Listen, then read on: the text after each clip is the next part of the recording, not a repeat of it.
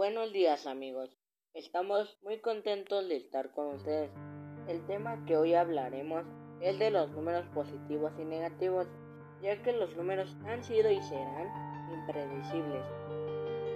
Efectivamente, los números pueden ser clasificados de diferentes formas.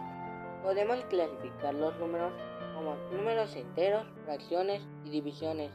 Algunos números pueden ser clasificados como entero, positivos 1, 2, 3, 4 y 5.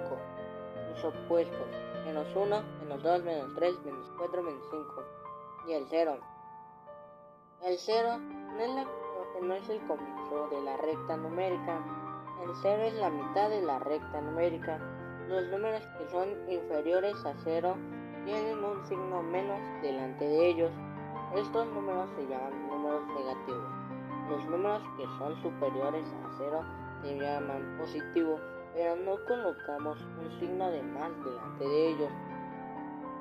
Observemos cómo describe situaciones de la vida cotidiana con los números enteros, tales como aumento o disminución de la temperatura, ganancias o pérdidas de dinero, ubicación sobre el nivel del mar y bajo el mar.